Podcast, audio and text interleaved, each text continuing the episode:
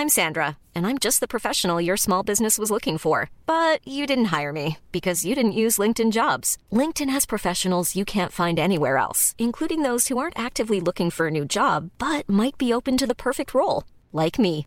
In a given month, over 70% of LinkedIn users don't visit other leading job sites. So if you're not looking on LinkedIn, you'll miss out on great candidates like Sandra. Start hiring professionals like a professional. Post your free job on linkedin.com/people today.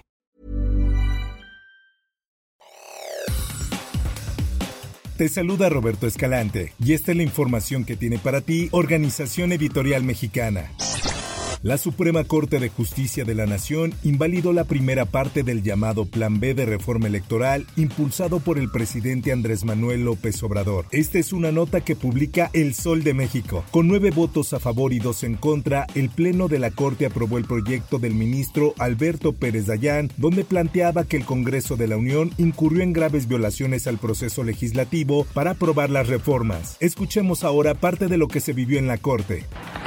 Mr. Presidente, me permito informarle que existe mayoría de nueve votos a favor de los efectos propuestos. Vota en contra la señora Mr. Esquivel Moza y vota en contra con precisiones la señora Mr. Ortiz por otra parte, con 518 votos a favor de 521, el Consejo Político Nacional del Partido Revolucionario Institucional ratificó la permanencia de Alejandro Moreno Cárdenas para seguir al frente del instituto político con lo que se busca garantizar la estabilidad y brindar certeza de cara al proceso electoral del 2024. Agradezco a la militancia priista su confianza y respaldo en esta importante decisión que fortalecerá el trabajo en favor del PRI y del país, señaló el presidente ante cientos de militantes que asistieron a la ceremonia de ratificación como dirigente. En más información, la alerta sísmica se activó por error en algunas zonas de la Ciudad de México, causando miedo entre la gente, quienes esperaban un nuevo temblor en la capital metropolitana. Así lo informa la prensa. A través de su cuenta de Twitter, el Centro de Comando, Control, Cómputo y Comunicaciones y Contacto Ciudadano dio a conocer que el error fue derivado de trabajos de mantenimiento, donde se envió por accidente el sonido de alerta sísmica en 851 sitios de la Ciudad de México. En rueda de prensa, la jefa de gobierno Claudia Sheinbaum informó lo sucedido. Escuchemos. Ahora sí que pedimos disculpas a todos, pero fue parte de este proceso de revisión que normalmente se hace de la sala.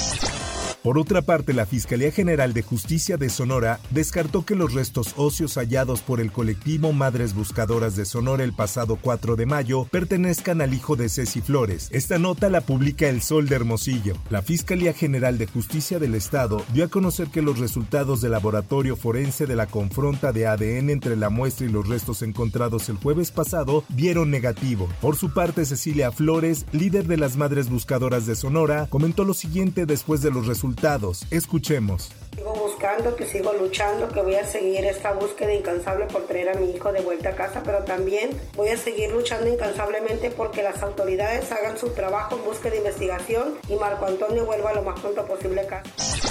En más notas, la mayoría de los trabajadores de la planta Goodyear en San Luis Potosí decidieron dar por terminado su contrato colectivo de trabajo que ostentaba el sindicato Miguel Trujillo López adherido a la CTM. Nosotros, los de la Liga Sindical Obrera Mexicana, ganamos con 727 votos en contra y vamos por las firmas de un nuevo contrato colectivo de trabajo, afirmó Emiliano Sánchez Hernández, delegado especial del organismo gremial.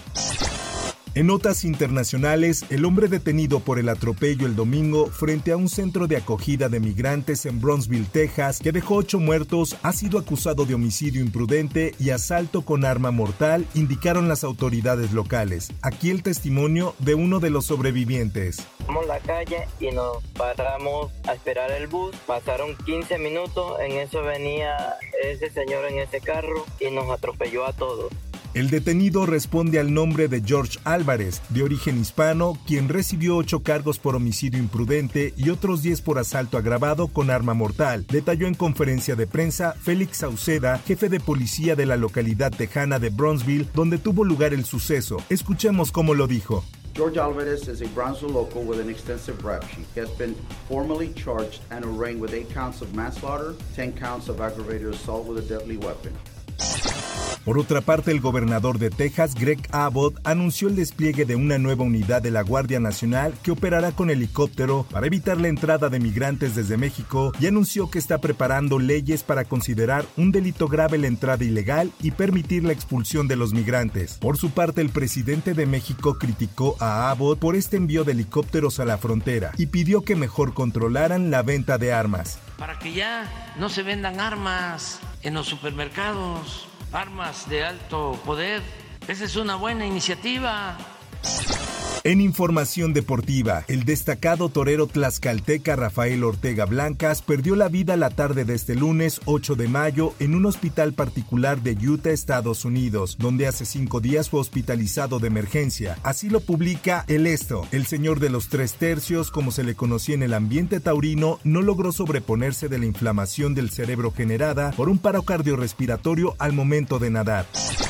Hasta aquí la información. Y te recuerdo que para más detalles de esta y otras notas, ingresa a los portales de Organización Editorial Mexicana.